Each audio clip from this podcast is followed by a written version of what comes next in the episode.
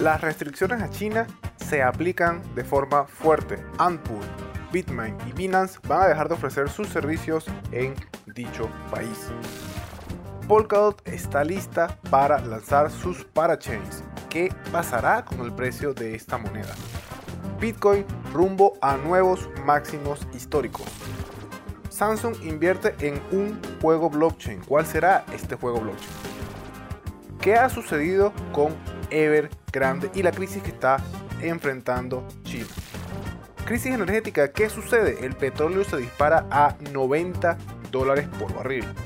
Todo esto y más en una nueva entrega de Al cierre con Bitfinanzas.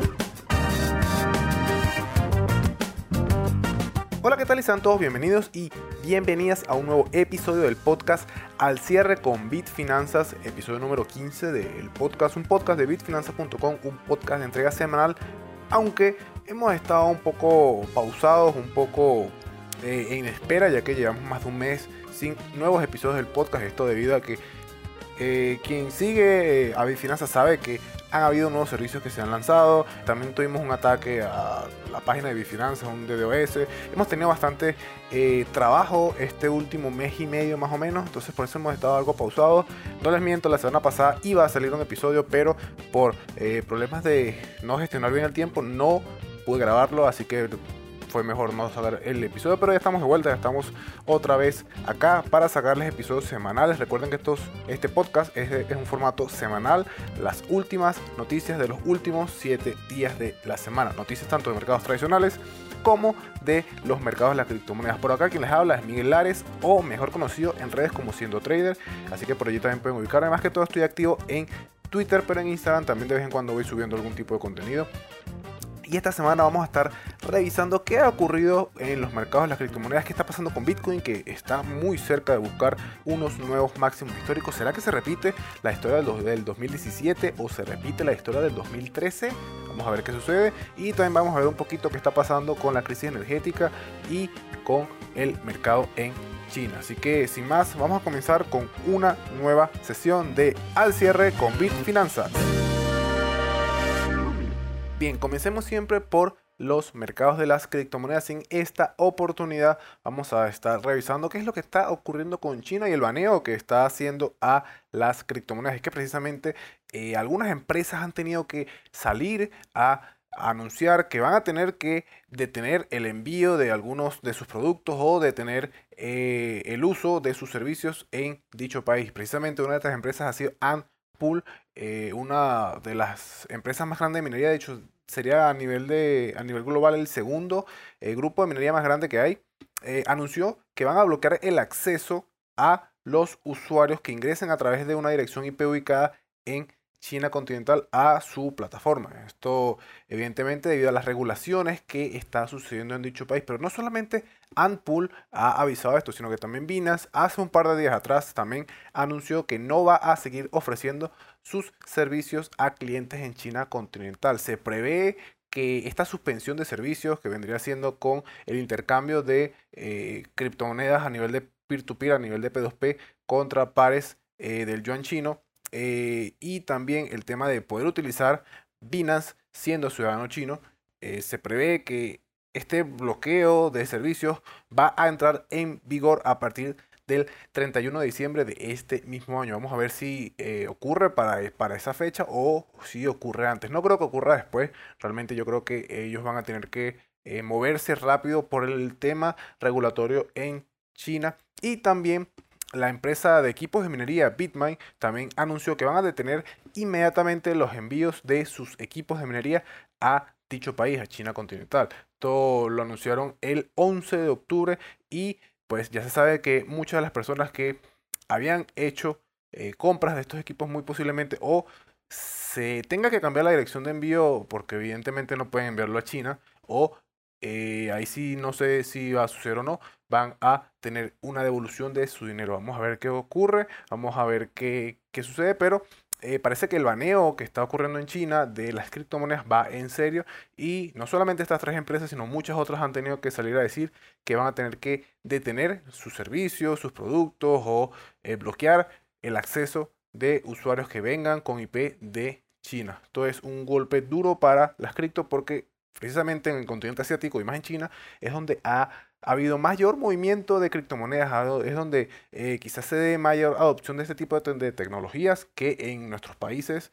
Eh, porque a los chinos les gustan mucho cosas nuevas y probar cosas así que tengan que ver con la tecnología, pero lamentablemente es algo que está ocurriendo, es algo que no solamente va a ocurrir en China, sino que va a ocurrir quizás en otros países que van a comenzar el tema de regulaciones y se van a poner muy estrictos con esto y quizás vamos a tener problemas quizás no digo a nivel de Latinoamérica, pero quizás otros países, otras potencias también van a intentar eh, ver cómo controlan el tema de las criptomonedas y posiblemente estos controles van a hacer que muchas empresas vayan a tener que dejar de ofrecer sus servicios o productos a dichos países. Esperemos que no sea el caso eh, como lo que está pasando en China, sino que sea un poco más, más relajado, un poco menos eh, fuerte, pero solamente nos toca esperar. Y bien, saliendo del tema de China, vamos entonces a Polkadot. Y es que Polkadot es un proyecto que es muy similar a Ethereum. De hecho, eh, Polkadot es una cadena de bloques de capa 1 con contratos inteligentes o con la opción de contratos inteligentes, lo que convierte a este proyecto, a Polkadot, en un potencial competidor con Ethereum. Y ya saben un poquito qué es Polkadot, Polkadot anunció, bueno, no precisamente Polkadot, sino su fundador anunció que posiblemente las parachains dentro de Polkadot vayan a salir para el 11 de noviembre. Según se tiene entendido, o según se tenía entendido, mejor dicho, estas parachains se esperaban era para el 2022 y no se esperaba que salieran antes de ese año. Ahora parece ser que eh, el equipo de Polkadot ya tiene todo muy bien preparado para al menos ir comenzando a sacar cuatro de estas parachain dentro de la red de Polkadot. Aparte de esto, y saliendo ahora de DOT y entrando a Bitcoin, que yo creo que es el protagonista de esta semana, tenemos que eh, parece ser que se están replicando eh, los movimientos que hubieron en 2013 y 2017 antes de la explosión de precios de Bitcoin. Parece ser que según algunos análisis que de hecho todas las noticias recuerden que las sacamos de Bitfinanzas, esta es una nota del el día de hoy, viernes hace dos horas, eh, parece ser que Bitcoin está replicando estos movimientos del 2013 y del 2017, por lo que se prevé que puede ocurrir una explosión de precio como pasó en dichos años. De hecho, eh, también se sabe que la actividad de billeteras de Bitcoin, eh, más que todo las billeteras de inversiones institucionales y transacciones por día han ido aumentando. También se sabe que la cantidad de Bitcoin dentro de los exchanges o de los intercambios ha estado baja. Por tanto, las compras han hecho que el precio de este token, o mejor dicho, de esta moneda de Bitcoin, vaya aumentando. Vamos a ver qué ocurre. Eh, parece ser que la proyección puede ser a que primero rompa los máximos históricos, estamos muy cerca. Bitcoin está ahorita a 61 mil dólares, si mal no recuerdo, 60 mil dólares. El máximo está cerca de los 65 mil. Está muy, muy cerca. Y bueno, si sucede y rompe máximos, créanme que Bitcoin seguramente llega a los 100 mil dólares. Y si tiene mucha fuerza y sucede realmente la explosión de precios que ocurrió en 2017, por ponerle un ejemplo que fue la que yo viví, seguramente Bitcoin puede llegar a más de 100 mil dólares por moneda. Esperemos que sea el caso porque necesitamos un impulso eh, alcista en el mercado, aunque, ojo con esto, recuerden que las correcciones que vinieron después del 2013 y después del 2017 fueron correcciones, primero muy largas y segundo muy fuertes. Claro, hay una diferencia ahorita que hay mucho inversor institucional, mucho inversor de mano fuerte que está ahora dentro del mercado de, Bitcoin. Además de esto, también tenemos el tema de que posiblemente para el lunes se apruebe algún ETF eh, en Estados Unidos de Bitcoin, así que vamos a ver también qué ocurre por allí. Pero eh, si la explosión de precios ocurre y Bitcoin de verdad explota muy fuerte, solo espero que la corrección no sea como las correcciones que hemos visto antes y que si la duración de la corrección es muy larga, como les digo, que sea al menos una corrección del 50%, del 60% y no sea como las anteriores que fueron del 80%, 75% que fueron bastante fuertes. Y fuera de esto vamos a pasar un poco a tema de juegos blockchain y es que Samsung ha invertido en un juego blockchain. Precisamente este juego es el juego desarrollado por Sky Mavis. Quien no sepa quién es Sky Mavis son los que están detrás del juego Axie Infinity, que es uno de los juegos, eh, yo diría, el más jugado actualmente a nivel de juegos blockchain y el que mejor rentabilidad te ofrece actualmente, ojo, a la fecha de emisión de este podcast.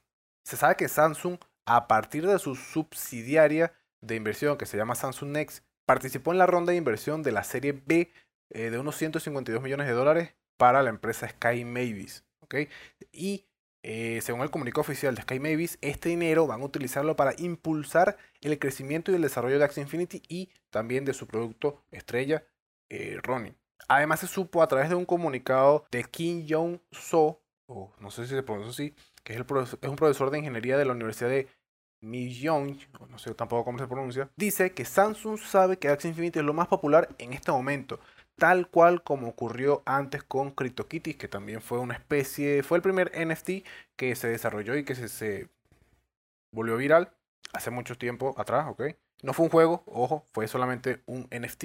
Y esta misma persona también dice que puede significar que la empresa reconoce, es decir, que Samsung reconoce lo prominente que se ha vuelto la industria blockchain y la industria de los NFT. Todo sería eh, un buen impulso para más que todo el tema de la adopción de las criptomonedas. No digo el tema de Axi porque Axi aún tiene mucho futuro, pero sí digo el tema de la adopción de este tipo de tecnología, este tipo de formas en las que las personas se entretienen y a su vez ganan dinero. De hecho, el día de hoy ha salido un anuncio para Axie Infinity que voy a explicarlo un poco mejor en mi Twitter. Eh, si no sabes cuál es, es arroba haciendo trader.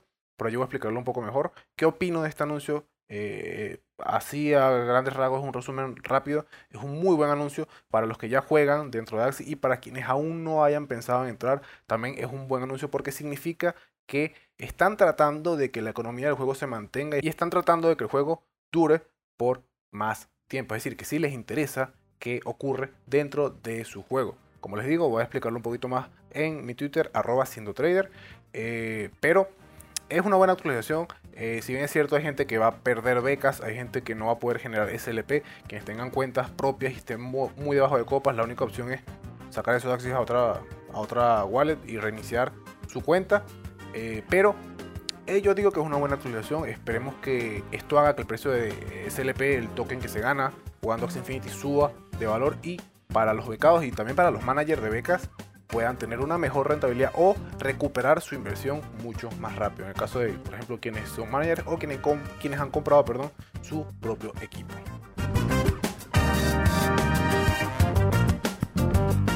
Y bueno, terminando el tema de las criptomonedas, vamos a pasar a temas más de finanzas generales. Y es que tenemos que esta semana parece ser que eh, China rompió el silencio referente al tema de las deudas que tiene la empresa de Evergrande.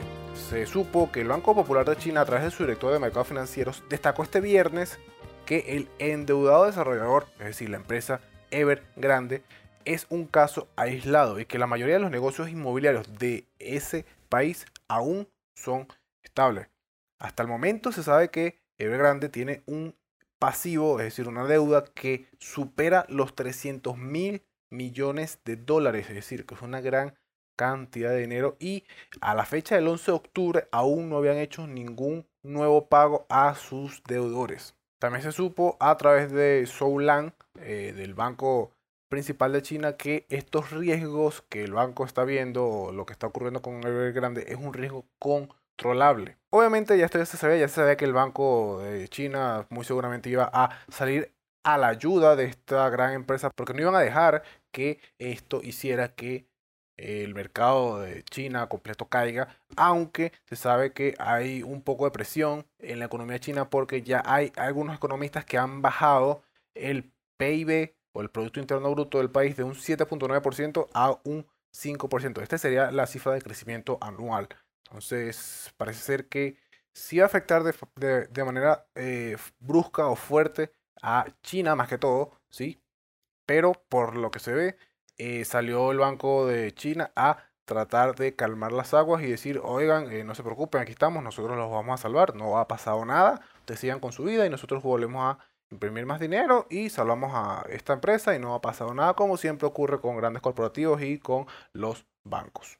Aparte de esto, que de paso esta noticia fue hace algunas semanas, el tema de, de Evergrande, eh, vamos a pasar a una noticia un poquito más actual de ahorita y es que el Departamento de Trabajo de Estados Unidos reportó que este jueves se registraron 293 mil solicitudes por desempleo, algo inferior a lo que se esperaba, que se esperaban unas 320 mil solicitudes. Esto ha logrado un nuevo mínimo de dicha cifra en eh, lo que va de año desde marzo del 2020 incluso, o sea, son niveles bastante bajos. Pero ¿qué sucede? aún no son niveles o cifras prepandémicas importantes. Recordemos que antes de que comenzara la pandemia, las cifras eran muy por debajo de los 200.000 solicitudes, así que aún estamos un poco arriba. Y a esto hay que sumarle que estamos acercándonos a una posible crisis energética de la cual ya vamos a hablar, ahora, perdón, y también nos acercamos al invierno, más que todo en la zona de Estados Unidos, que es donde ocurre ahorita el invierno, y eso puede hacer algunos estragos en este número de solicitudes que siga descendiendo y puede hacer que vuelva a aumentar repentinamente. Esperemos que no sea el caso, al menos a nivel de pandemia hemos tenido menor cantidad de reportados con COVID, ha bajado la cifra, aunque aún, aún tenemos el riesgo eh, de las nuevas cepas y también el riesgo, como les dije, de la crisis energética. Esperemos que eh, las solicitudes por desempleo disminuyan y que para el próximo año ya tengamos cifras un poco más cercanas a los niveles prepandémicos. Y como les comentaba, entonces vamos a hablar también un poco de la crisis energética que está ocurriendo. Es que esta crisis energética se está produciendo porque debido a la pandemia muchas personas o muchos consumidores no gastaban su dinero. O sea, mucha gente simplemente no puede salir, se tenía que quedar en casa. Lo más que pudo hacer fue quizás eh, pagar Netflix o algo, así, pero no pueden salir de casa y muchas personas ahorraron dinero o los que quizás recibieron bonos de, por parte del, del Estado también comenzaron entonces a guardar ese dinero extra que no estaban gastando. Entonces ahora que ya la economía se ha abierto, la economía global se ha abierto un poco más, eh, la demanda de consumidores ha ido incrementando poco a poco y esto ha hecho que muchas industrias eh, luchen por tratar de satisfacer esta demanda y el sector energético es uno de los que más golpeados ha estado debido a este incremento en la demanda por parte de consumidores. Porque, ¿qué pasa? Los almacenamientos eh, de, por ejemplo, de crudo, de gas, de carbón, se han reducido importantemente debido a que en niveles de, pandemia eh, casi, todo, eh, casi toda la producción se detuvo o se redujo abruptamente para evitar que los precios de, de, dichos activos bajaran y obviamente todo lo que estaba a nivel de reserva se comenzó a utilizar. Ahora actualmente estas reservas están súper bajas o casi agotadas y tampoco durante la pandemia se hicieron nuevas perforaciones para detectar nuevos pozos, en este caso de petróleo o nuevos yacimientos de gas o de carbón. Entonces, ¿qué es lo que está sucediendo ahora? Ahora sucede que mucha gente está saliendo, mucha gente está comenzando a exigir demanda de este tipo de activos o este tipo de commodities como puede ser el gas, el carbón, el petróleo y esto hace que el precio de estos mismos activos comience a aumentar. Además de esto hay que sumarle que la OPEP Plus mantuvo un acuerdo de agregar lentamente un suministro de 400.000 barriles de petróleo diarios mes a mes. Y parece ser que esta decisión no fue la más acertada porque eh, se está, la, demanda está superando la oferta. Y aparte de esto, tenemos el tema de que en el hemisferio norte, es decir, en Estados Unidos, eh, Canadá y toda la, la región norte de América más que todo, y bueno, también quizás partes de Europa, va a comenzar el invierno. Y esto va a hacer que obviamente hay invierno, hay frío, la gente necesita eh, calentadores, estufas y todo ese tipo de cosas, va a hacer que la demanda por este preciso, por, esta, por estos activos que digo, por el gas, por el carbón, por el mismo petróleo, vaya en aumento. Y esto puede hacer que la crisis energética se dispare a niveles no vistos desde hace varios años atrás, precisamente para este último trimestre del año. Vamos a ver qué sucede, esperemos que no sea el caso, aún eh, hay que esperar a ver qué ocurre con la OPEP, parece ser que debido a presiones con Estados Unidos, India y China, van a aumentar el suministro actual de petróleo y esto puede hacer que la crisis sea un poco menos fuerte de lo que se prevé que puede ocurrir. Gracias a esto, por ejemplo, el Brent ha estado rondando los 84 dólares por barril y el WTI cerca, que es el petróleo de Estados Unidos, sería está rondando cerca los 81.30 dólares por barril. Estos serían los precios más altos de los últimos 7 años. Así que por ahí ya tienen una idea de que el petróleo está subiendo de precios. No se extrañe que también en sus países la gasolina o productos derivados del mismo aumenten un poco de precio. Y bueno, con esto hemos llegado al final del episodio del día de hoy. Mil disculpas nuevamente debido a que no se grabaron episodios por aproximadamente mes y medio. Eh, ya estamos de vuelta, ya estamos nuevamente acá para traer nuevas noticias todas las semanas. Por acá se despide siendo Miguel o siendo Trader, que también así aparezco en redes sociales. Eh, un saludo, Espero que este episodio haya sido de y nos escuchamos entonces en una próxima entrega de Al cierre con Bitfinanzas. Un saludo, feliz fin de semana. Chao.